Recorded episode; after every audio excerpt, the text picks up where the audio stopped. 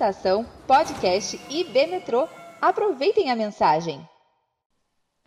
Estamos chegando à quarta mensagem da nossa série para o bem comum, a igreja no poder do Espírito. Eu espero que essa série esteja sendo maravilhosa na sua vida. Essa semana que passou, nós recebemos uma mensagem de um colega pastor, pastor ah, aqui na, perto de São Paulo, dizendo que tem ouvido as mensagens sido grandemente abençoado. Ele ouve pelo Spotify. Se eu não me engano, é da Bola de Neve, lá em Mariporã. Quero mandar um abraço para ele, que nos ouve, não lembro o nome, me perdoe. Mas é, lembrando que você pode ouvir no YouTube, assistir no YouTube, ou pode ouvir no Spotify, que tem a vantagem de você poder ouvir enquanto está dirigindo, fazendo outra atividade. E hoje nós vamos falar sobre o propósito e a atuação dos dons espirituais. Nós vamos entrar no assunto agora de como a última era, os últimos dias, se manifesta no que a gente falou sobre o batismo com o Espírito, depois do enchimento da plenitude, como isso agora se manifesta na prática através da repartição dos dons do Espírito na vida da igreja, no dia a dia. Por isso a mensagem de hoje se chama Não quero que vocês sejam ignorantes. E é a forma que o apóstolo Paulo abre o texto de 1 Coríntios 12, de 1 a 31, é o capítulo todo de, de 1 Coríntios 12, e nós vamos ler. E eu peço ao Senhor que você tenha agora olhos espirituais abertos, ouvidos espirituais abertos, concentração, para entender e para receber a palavra do Senhor nesse assunto tão crucial e tão importante para a vida da igreja. 1 Coríntios 12 diz, o apóstolo Paulo diz: Irmãos, quanto aos dons espirituais, eu não quero que vocês sejam ignorantes. Vocês sabem que, quando eram pagãos, de uma forma ou de outra, eram fortemente atraídos e levados para os ídolos mudos. Por isso, eu lhes afirmo que ninguém fala pelo Espírito de Deus, diz Jesus seja amaldiçoado, e ninguém pode dizer Jesus é Senhor, a não ser pelo Espírito Santo. Há diferentes tipos de dons, mas o Espírito é o mesmo. Há diferentes tipos de ministérios, mas o Senhor é o mesmo. Há diferentes formas de atuação, mas é o mesmo Deus quem efetua tudo em todos. A cada um, porém, é dada a manifestação do Espírito, visando ao bem comum. Pelo Espírito, a um é dada a palavra de sabedoria, a outro a palavra de conhecimento pelo mesmo Espírito, a outro fé pelo mesmo Espírito, a outro dons de cura pelo único Espírito, a outro poder para operar milagres, a outro profecia, a outro discernimento de espíritos, a outro variedade de línguas e ainda a outro interpretação de línguas. Todas essas coisas, porém, são realizadas pelo mesmo e único Espírito, e ele as distribui individualmente a cada um conforme quer. Ora, assim como o corpo é uma unidade, embora tenha muitos membros e todos os membros, mesmo sendo muitos, formam um só corpo, assim também com respeito a Cristo. Pois em um só corpo todos nós fomos batizados em um único Espírito, quer judeus, quer gregos, quer escravos, quer livres. E a todos nós foi dado de beber de um único Espírito. O corpo não é composto de um só membro, mas de muitos. Se o pé disser, porque não sou mão, não pertenço ao corpo, nem por isso deixa de fazer parte do corpo. E se o ouvido disser, porque não sou olho, não pertenço ao corpo, nem por isso deixa de fazer parte do corpo. Se todo o corpo fosse o olho, onde estaria a audição? Se todo o corpo fosse ouvido, onde estaria o olfato? De fato, Deus dispôs cada um dos membros no corpo segundo a sua vontade. Se todos fossem um só membro, onde estaria o corpo? Assim, há muitos membros, mas um só corpo. O olho não pode dizer à mão, não preciso de você. Nem a cabeça pode dizer aos pés, eu não preciso de vocês.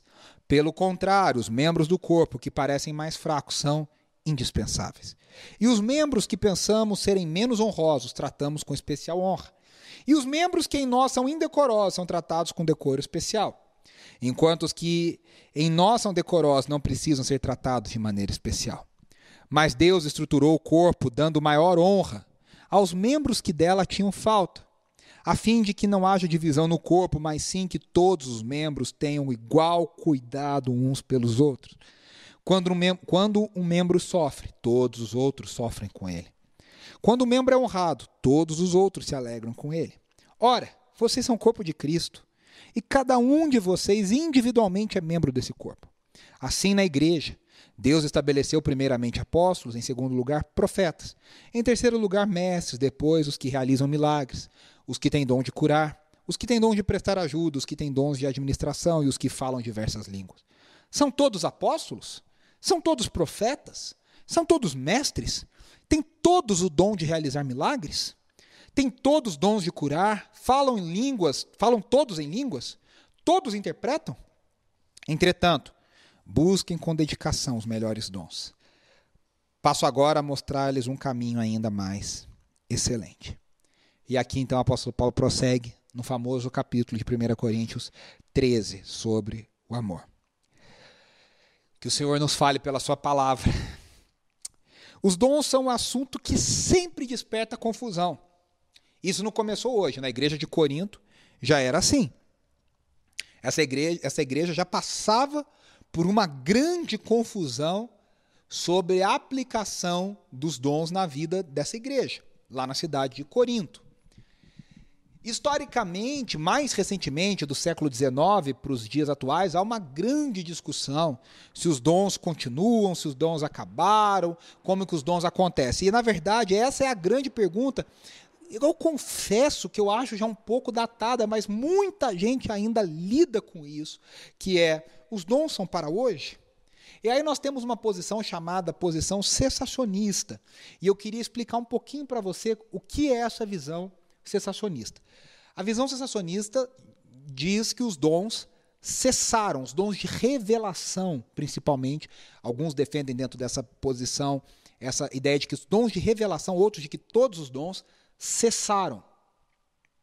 Daí o nome cessacionista. Geralmente eles estão alinhados com uma visão escatológica, uma visão das últimas coisas, uma visão do fim, chamada visão amilenista. O que, que é a visão amilenista? A visão amilenista entende a escatologia se cumprindo na história sem um período de milênio determinado ou literal. Aqueles mil anos que Apocalipse fala não seriam literais e não se, o milênio seria diluído na era da igreja, estaria se cumprindo. Então eles enxergam a, a escatologia já se cumprindo não necessariamente nesse milênio literal. O que, que isso acontece? O que, que isso uh, uh, tem a ver com, com, com a ideia dos dons? Porque a ideia dos dons tem a ver inteiramente com a ligação que você faz com o Espírito como últimos dias. Como você entende esses últimos dias? O amilenista entende os últimos dias como a era da igreja, mas ele entende o final desses últimos dias, o último dos últimos dias. Não necessariamente no milênio literal e não necessariamente que ele precise acontecer num período marcado como a tribulação, grande tribulação, mas isso vem acontecendo na história realizada da igreja.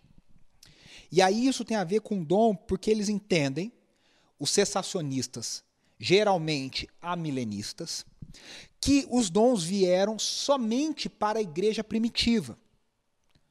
E aí nós temos dois, duas ideias dentro disso.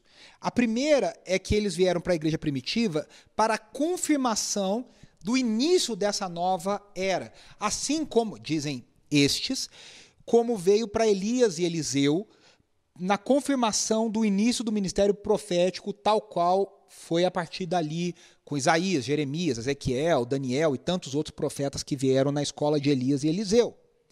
Então eles dizem: os milagres e os dons do Espírito em atuação vieram sobre a igreja primitiva para a confirmação de um novo tempo, de um início de uma nova dispensação. Nós temos que ter um cuidado com essa posição, porque como é que a gente olha para o Novo Testamento e fala isso aqui se aplica só para a igreja primitiva, isso é, não se aplica a nós, isso se aplica a nós. Quem define o que se aplica e o que não se aplica? Segunda pergunta: onde há uma base para dizer quais dons eram somente para aquele momento? Não há nenhum versículo, não há nenhuma ideia apostólica nem de Pedro, nem de Paulo, nem de João, nem dos outros escritores do Novo Testamento, afirmando que a igreja experimentava os dons do Espírito e aquilo era exclusivo para a igreja primitiva. Esses que defendem essa posição dizem que os relatos de milagres diminuíram, inclusive, dentro do próprio Novo Testamento. Eles dizem: olha, lá na época do Pentecostes foi maior o mover do Espírito, mas à medida que, a, que o tempo foi passando, inclusive com Paulo e João, esses relatos diminuem. Paulo fala para Timóteo tomar um pouco de vinho porque tinha dores no estômago. Ele não foi capaz de curar Timóteo. Mas isso é uma especulação, porque em toda a história da igreja, há relatos de manifestações sobrenaturais do Espírito Santo de Deus, inclusive em vários lugares do mundo acontecendo hoje. Então, isso é, no mínimo, um pouco duvidoso. Aí existe uma segunda posição sensacionista que diz que os dons de revelação cessaram lá atrás, quando o cânon do Novo Testamento se fechou. O cânon do Novo Testamento, a, a escrita do, do cânon, né, porque o cânon mesmo foi fechado é, em 427, se eu não me engano, no concílio por Atanásio. A lista final foi feita pelo pai da igreja, Atanásio. É, mas eles dizem quando o último, a última porção do Novo Testamento foi escrita. Então ali se fecha os dons de revelação. Porque eles dizem a igreja primitiva não tinha a escritura, então eles tinham essa revelação para agir no lugar da escritura. Aí, de novo, não há nenhum versículo, nenhuma base sobre isso. E o que fica é: será que nós somos superiores à igreja primitiva porque nós temos a escritura e eles não tinham? Nós somos maiores com o apóstolo Paulo, nós somos maiores com o apóstolo Pedro, porque nós estamos numa revelação. Claro, é, quando nós olhamos para os profetas do Antigo Testamento, nós temos mais revelação hoje deste lado da cruz do que eles daquele lado da cruz. Mas com relação à igreja do Novo Testamento, é como se a gente dissesse: ó, nós temos mais do Espírito, porque nós temos a palavra completa. Muitos cristãos não tinham acesso a todas as coisas que estavam sendo escritas. Então isso é um pouco complicado. Em resumo, é, eu afirmo, e com vários outros estudiosos, comentaristas e pastores, que lendo o Novo Testamento, ninguém chegaria a uma posição sensacionista, porque não há no Novo Testamento nenhuma dica, nenhuma ideia, nada, nenhuma pista de que os dons de alguma forma cessaram ou que os dons estavam confinados àquele momento. Nada. Não tem Apocalipse, não tem Hebreus, não tem, não há nas epístolas paulinas, não há. Ou seja, Ninguém que vai ler o Novo Testamento sem antes ter sido doutrinado nas, na postura sensacionista pensaria nela. Por isso, nós somos, aqui na Metrô, nós defendemos a ideia continuista, de que os dons continuaram, de que os dons continuam em operação em todos os últimos dias, em toda a era da igreja. E aí, dentro da visão continuista, eu preciso dizer para vocês de uma outra postura, que é a postura do outro entendimento, que é oposto do sensacionista, que é o movimento carismático. O movimento carismático, que no Brasil é muito famoso pelo movimento carismático católico, mas ele se iniciou protestante.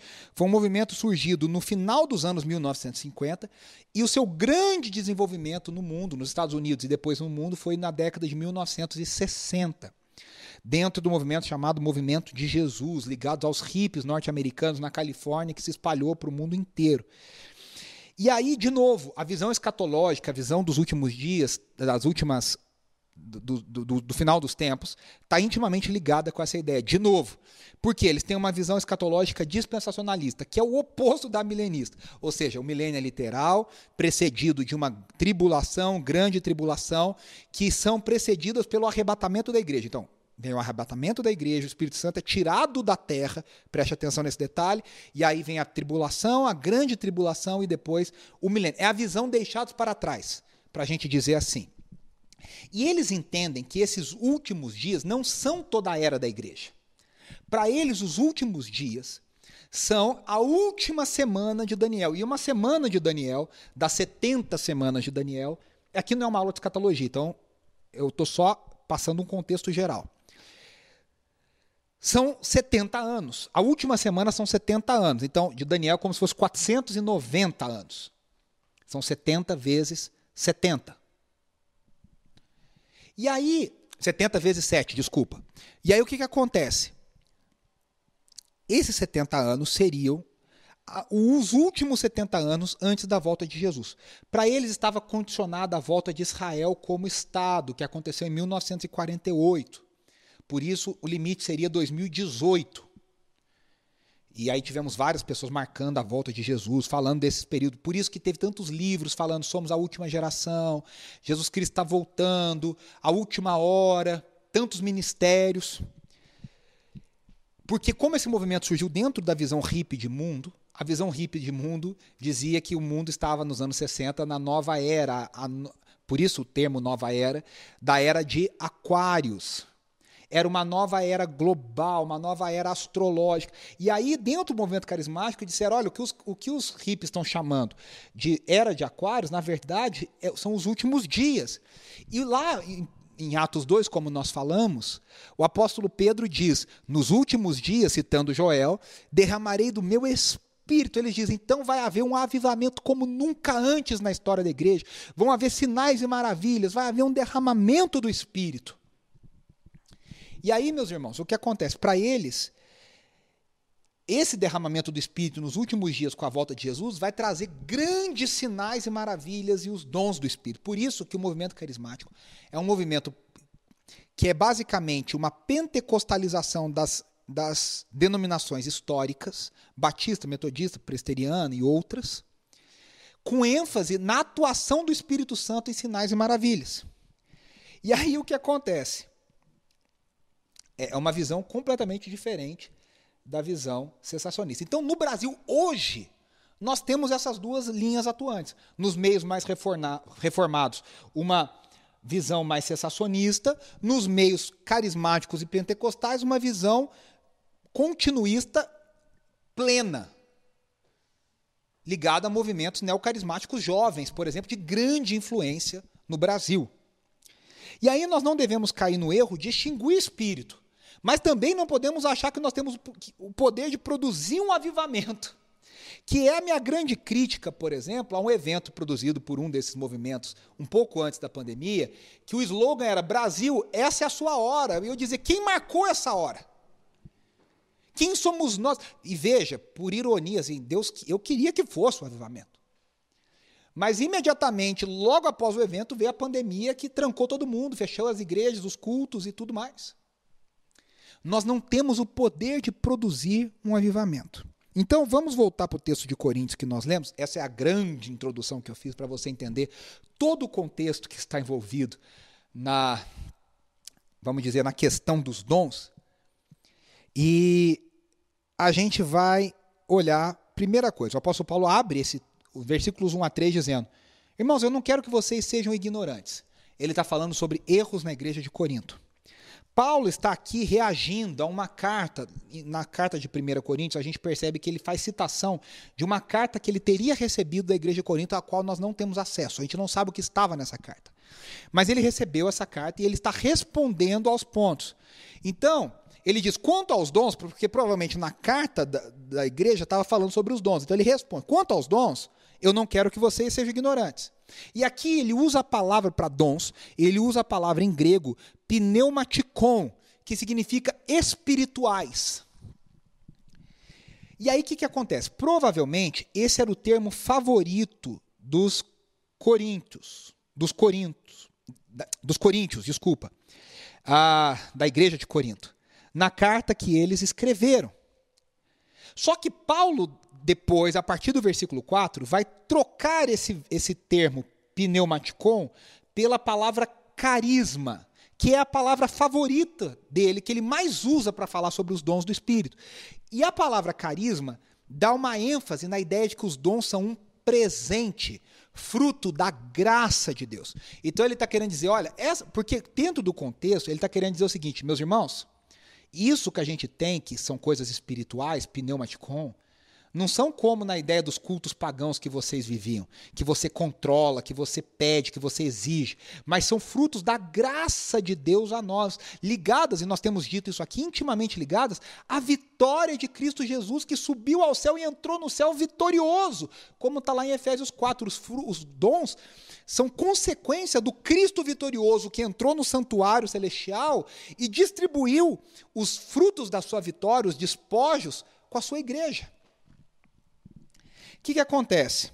A igreja de Corinto dava uma ênfase excessiva aos dons. A gente percebe isso no, no, no capítulo 14, principalmente. Porque aqui a grande argumentação de, é uma só. 1 Coríntios 12, 13 e 14. E na 15 ele trabalha sobre a ressurreição e escatologia. Por isso que eu estou dizendo, a visão dos dons está intimamente ligada com a ideia de escatologia. E a escatologia da igreja de Corinto, a visão das últimas coisas da igreja de Corinto, era uma visão ultra realizada, ou seja, tudo já tinha acontecido. E Paulo vai dizer, vai trabalhar em 1 Coríntios 15, duas posições. Ó, nem tudo já aconteceu, porque nós ainda aguardamos. Foi a nossa mensagem de Páscoa. Quem não assistiu pode voltar lá no domingo de Páscoa, dia 4 de abril. Mas também não é aquele que diz, ah, Cristo não ressuscitou. Aí ele diz, então a nossa fé é vã. Tudo está dentro desse contexto. Então a igreja de Corinto dava ênfase excessiva aos dons. E aí, meus irmãos, a gente aprende o seguinte: os dons não devem ser colocados no centro da discussão. Eles nunca devem ser o foco mais importante do nosso ensino e da nossa vida. É bom a gente discutir, é bom a gente ensinar, é bom a gente pregar, mas eles não devem ser o centro do nosso, da nossa vida cristã. Nos avivamentos, por exemplo, nos relatos históricos que nós temos, nunca foram sinais e maravilhas que estavam no centro, mas a ideia da glória de Deus, o ensino do evangelho, a pregação do evangelho. Os dons são periféricos. E aí, pelos capítulos posteriores, nós vamos perceber, principalmente no 14, que os dons estavam causando uma grande confusão. E Paulo começa o 12 dizendo: Irmãos, eu não quero que vocês sejam ignorantes. Principalmente no 14, que ele vai trabalhar, a ideia do culto público estava virando um espetáculo, uma, um pandemônio. Em tempos de pandemia, usar a palavra pandemônio não é muito bom, mas é aí. Então, o que, que acontecia? Havia espírito de competição sobre os dons. Havia exibição de qual dom era melhor, quem. Quase como se fosse um concurso de X-Men lá, cada um com seu poder. Havia discussão sobre se devia haver operação de dons. Aí tinha isso aí não existe, não deve ter. Então, o que Paulo está dizendo nos versículos 1 a 3 que nós lemos é o seguinte: irmãos, eu não quero que vocês sejam ignorantes sobre os dons. Vocês eram pagãos e vocês eram ignorantes sobre o modo como Deus fazia. Vocês tinham outra forma de entender as coisas, uma outra forma de entender a ligação nossa com o sobrenatural, com o mundo espiritual. Eu não quero que vocês tragam esse comportamento pagão para quando se pensa no culto cristão. Aí ele diz no 3: Eu vou explicar isso para vocês. Mas eu quero que vocês se lembrem que nós estamos unidos pelo Espírito em torno de Jesus. A ligação dele com a ideia do Jesus é o Senhor, Jesus seja amaldiçoado, aqui não cabe a gente estudar isso, mas é a ideia cristológica de que o Espírito reúne a igreja em torno de Jesus. E aí nós temos aqui no versículo 3 os objetivos iniciais dos dons. Ele diz no 3 assim: olha só. Por isso eu lhes afirmo que ninguém que fala pelo Espírito de Deus diz: Jesus seja amaldiçoado. E ninguém pode dizer Jesus é o Senhor a não ser pelo Espírito. Aqui nós temos os dois objetivos dos dons. Primeiro, glorificar a Deus. Jesus é o Senhor. Jesus é o Rei. Jesus é maior que César. Jesus é o Senhor do mundo. É uma afirmação extremamente subversiva. E segundo, é uma afirmação que evangeliza porque ela proclama o senhorio de Cristo Jesus. Então, o objetivo inicial do dom é glorificar a Deus e evangelizar. E aí, ele vem nos versículos 4 a 6 e ele fala: Espírito, Senhor e Deus.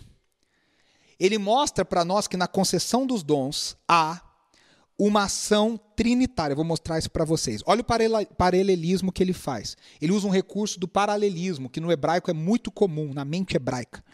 Ele diz: os, há vários dons, há vários carismata, que é carisma no plural. Mas o espírito, o pneuma, é o mesmo.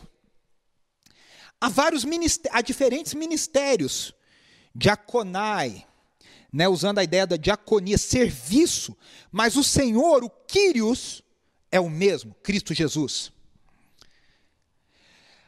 Há diferentes realizações energemata, energia, os meios pelo qual, pelos quais o poder divino é aplicado.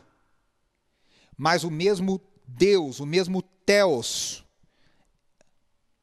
Então ele está falando de diferentes carismatas, diaconai e energemata, ou seja, dons, ministérios e realizações. Mas é o mesmo pneuma, o mesmo Kyrios e o mesmo Theos, o mesmo Espírito, Filho e Pai. Isso não deve gerar em nós uma suposição de que há uma exclusividade. Ah, então o Espírito dá os dons, Jesus dá os ministérios e o Pai faz as realizações. Não. Não há um termo de exclusividade. Mas ele está destacando a amplitude da operação da Trindade. Ou seja, a Trindade está toda envolvida na concessão e na operação nos dons da vida da igreja. John Stott chama a atenção que a lista dos dons aqui em Coríntios está ligada ao Espírito que ele diz, mas tudo é a manifestação do Espírito, versículo 7. Em Efésios 4 está ligada a Cristo. Ele fala, porque Cristo subiu e chegou aos céus vitorioso, ele concedeu dons aos homens. E em Romanos está dizendo, pelas misericórdias de Deus, o Pai. E aí, o apóstolo Paulo diz: a cada um é dada. E eu quero chamar a atenção para essa ideia do ser dado que mostra para nós a soberania de Deus na distribuição dos dons, versículo 7. A gente não produz dons. A gente não tem a capacidade de gerar em nós mesmos, eu vou gerar um dom do Espírito. Não, nós recebemos os dons do Espírito. Os dons do Espírito nos são dados pela soberania de Deus, do jeito que Deus quer. Várias vezes aqui no texto que nós lemos, ele diz: do jeito que Deus quis, pela vontade de Deus, do jeito que aprove a Deus. Nos textos de Efésios, de Romanos, está sempre assim. E aqui no versículo 7, o apóstolo faz uma transição para o que ele vai trabalhar no restante do capítulo. Para o que ele vai trabalhar no restante do capítulo. Então ele diz: primeiro ponto, a transição dele vai apontar para dois caminhos que ele vai seguir. Primeiro, a cada crente é dada uma manifestação do Espírito, que está lá nos versículos de 8 a 11, ele vai trabalhar isso no 8 a 11 que é a diversidade da igreja.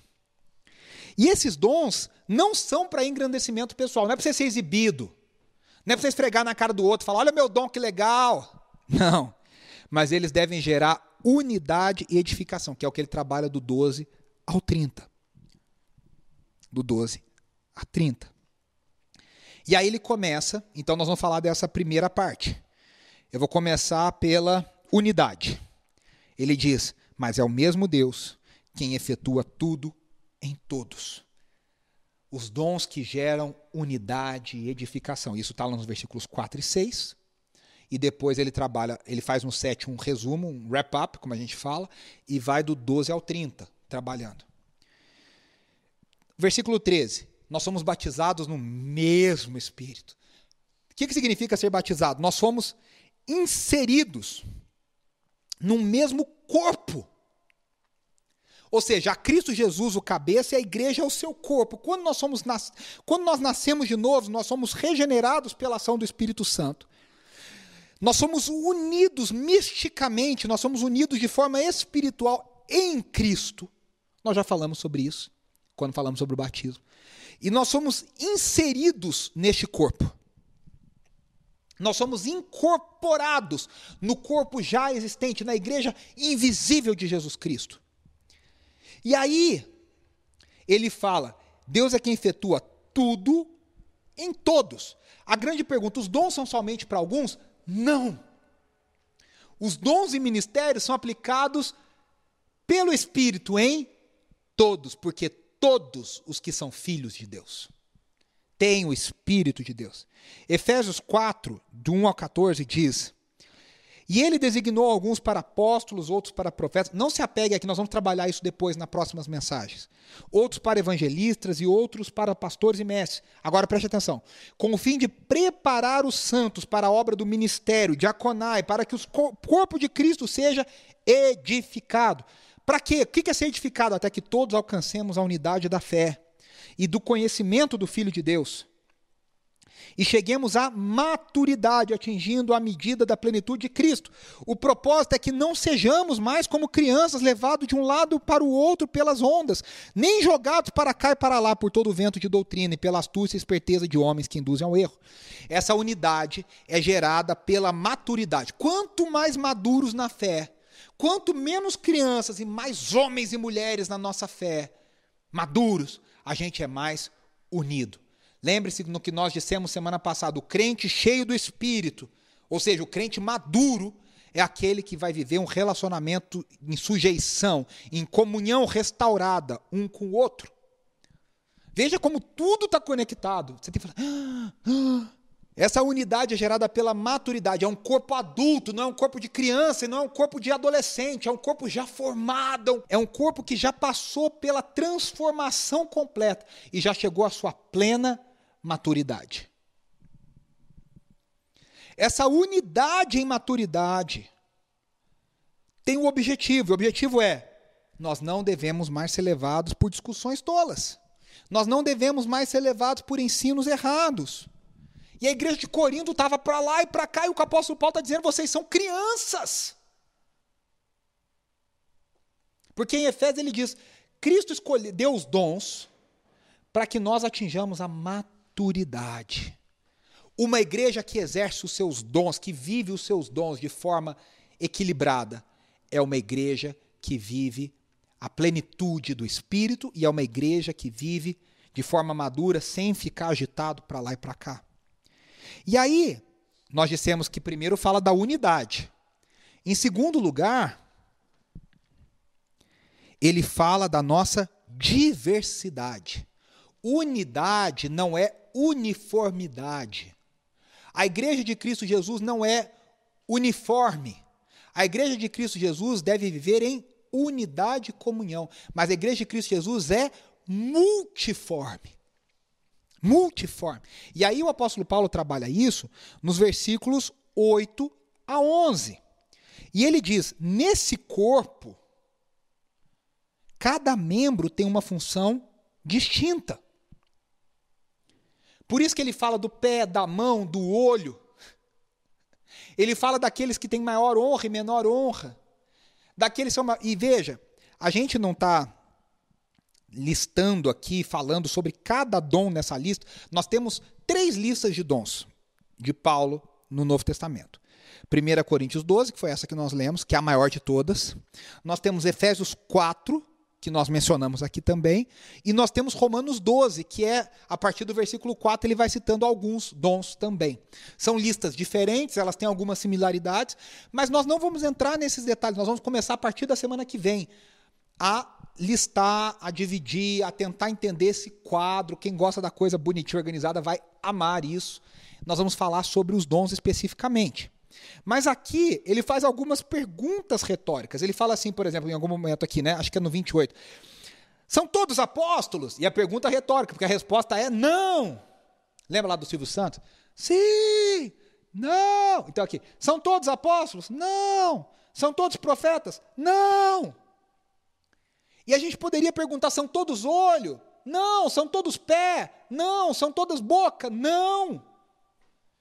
Por isso que ele diz: nesse corpo, cada membro tem uma função. Quando ele fala, Deus escolheu primeiramente apóstolos, em segundo lugar, profetas, ele não está dizendo primeiramente de mais importante, ele está falando em ordem cronológica, e nós vamos falar disso futuramente. Mas eu já quero esclarecer isso para você. No corpo de Cristo não há espaço por uma visão clerical. Não há espaço para uma visão hierárquica, onde um é maior que o. Tanto que o apóstolo Paulo diz: Eu sou o menor dos apóstolos, eu sou o menor dos, eu sou maior dos pecadores, eu, por, por ser apóstolo, eu sou mais perseguido, por ser apóstolo, eu sou mais. É, é, é, eu sofro mais perseguições, eu sofro mais sanções. Eu sou mais exigido, essa é a palavra que eu queria. Então, os dons em atuação que partem do mesmo Espírito, do mesmo Senhor, do mesmo Pai de todos, que nos brotam em unidade no mesmo corpo, só que esse corpo não é uma coisa só, ele não é todo dedo, ele não é todo perna. Esse corpo ele tem diferentes especificidades. E aqui não deve ser gerada uma ideia de que eu vou buscar qual é a minha especificidade. É pela soberania de Deus. Mas eu tenho que entender que há diferentes manifestações, porque são diferentes personalidades, diferentes medidas de fé que o apóstolo Paulo diz. A cada um conforme a sua medida de fé. Há diferentes medidas de fé, há diferentes histórias, há diferentes testemunhos, há diferenças, há diferentes chamados, há diferentes vocações.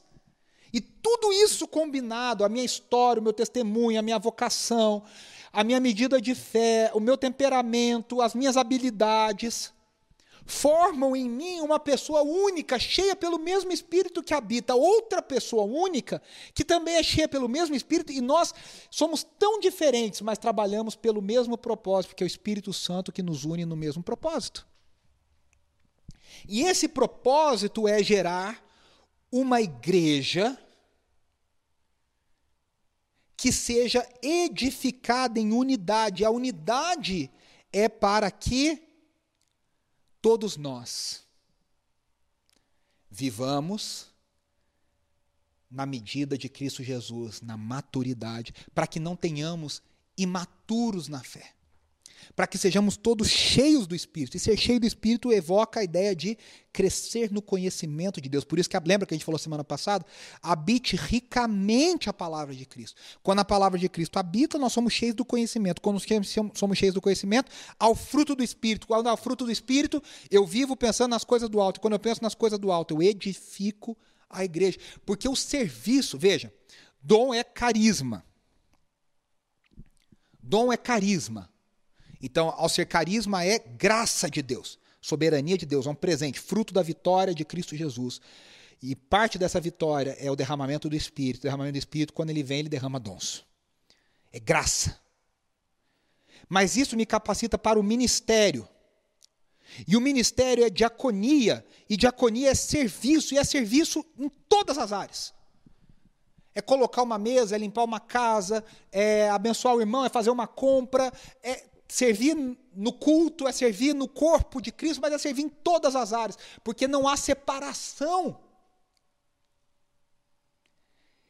E há a realização, ou seja, a energia do Espírito, que capacita com que essas coisas aconteçam. Então há dons, ministérios, né, carisma, carismata, diaconai e a energia. Deixa eu até ver aqui a palavra certinho para não falar errado, ó. Tá aqui, ó, energemata. E aí, meus irmãos, tudo isso coopera para que nós cheguemos à maturidade. E essa maturidade, ela parte da unidade para aceitar e entender a diversidade. A multiforme graça de Deus, operando de diferentes formas. Mas importante é a gente entender que nesse corpo cada membro tem uma função. E aí o apóstolo Paulo conclui esse texto de Coríntios 12, lá no versículo 31, dizendo: Entretanto, busquem com dedicação. Ah, antes disso, é só ele fala aqui, né? Tem todos os dons de curar? Falam todos em língua? Todos interpretam? E a resposta é não, não, não. Não. E eu já vou adiantando, né? Qual que é o grande problema? O grande problema é que quando a gente é criança e a gente tem comportamento de criança, a gente tem mente infantil, a gente sempre acha o do outro mais legal. A criança sempre acha a mãe do outro mais legal, o pai do outro mais divertido, o brinquedo do amiguinho é mais legal do que o dele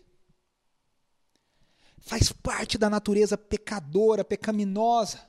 A grama do vizinho é sempre mais verde. O que, que isso significa? Que eu sempre acho que o dom do outro é melhor que o meu. Eu sempre queria o que eu não tenho. Quando nós somos maduros, isso deixa de existir. Não há partidarismo, porque eu entendo que o outro não está em competição comigo e o mundo de hoje nos leva a competir o tempo inteiro. O tempo inteiro. Por isso que eu disse semana passada, o processo de santificação é contracultural. É quebrar isso. Eu tenho que perceber que o outro não é um competidor, o outro é um cooperador. Estamos juntos. Por isso que Paulo fala para a igreja de Corinto: Meus irmãos, estou pouco me lixando na versão de amanhã da Bíblia. Se é Apolo, se é Paulo, se é Pedro. É Cristo em todos. Porque Paulo, Apolo e Pedro, embora tenham diferenças, tenham visões diferentes, Apolo principalmente, mas todos pregam o evangelho e contribuem para o crescimento, que é Deus que dá o crescimento. Eu não me importo, desde que o reino de Deus avance. Não importa se é IB Metrô, se é a se é a Red, se é a IBAB, se é Morumbi, se é. Não importa. Se é presbiteriano, se é metodista. O que importa é gente fazendo o reino com visão de Deus. Não, ah, mas ele acha que o batismo é uma segunda benção. A gente, a gente ensina, a gente entende, mas eu não vou brigar, me descabelar, achar que ele não tem o espírito porque ele acha outra coisa.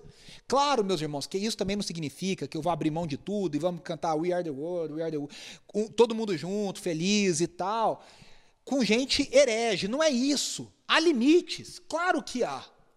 Tanto que Paulo mesmo estabelece: olha, Fulano, Fulano, parece que são nossos, mas não são. Cuidado com os falsos mestres. Mas nós temos que ter uma visão de reino menos imperialista. Meu, a minha oração para a Metrô é que a gente não construa um império, que a gente construa um reino, com gente do reino. Gente que ama a Deus, que, que entende, olha, vocês têm uma.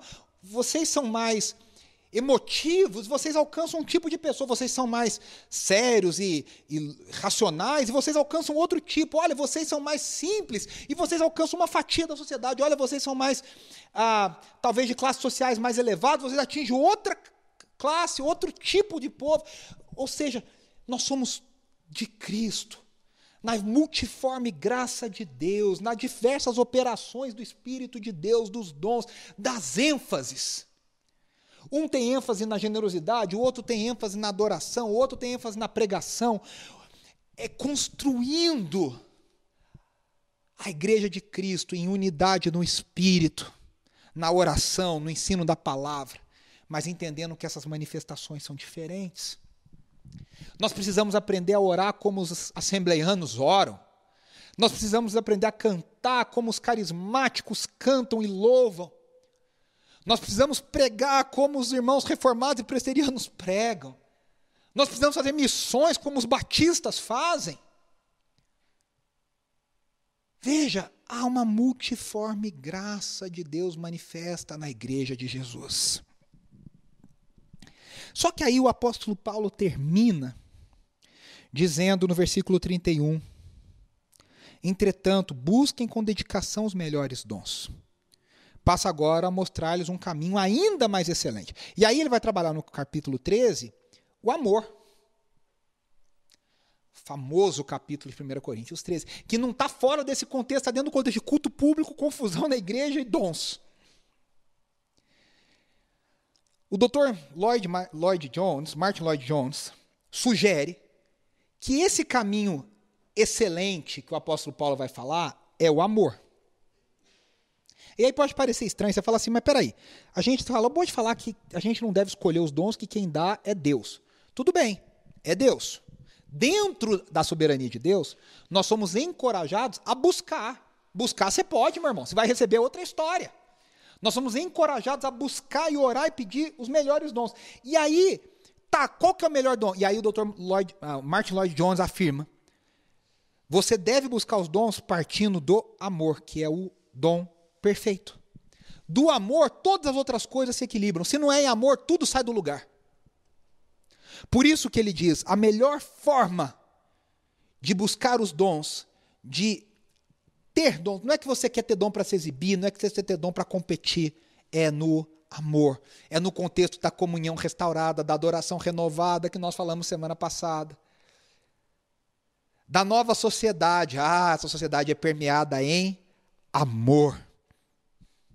Por isso que uma pergunta que nós devemos sempre nos fazer é: para que, que eu quero os dons?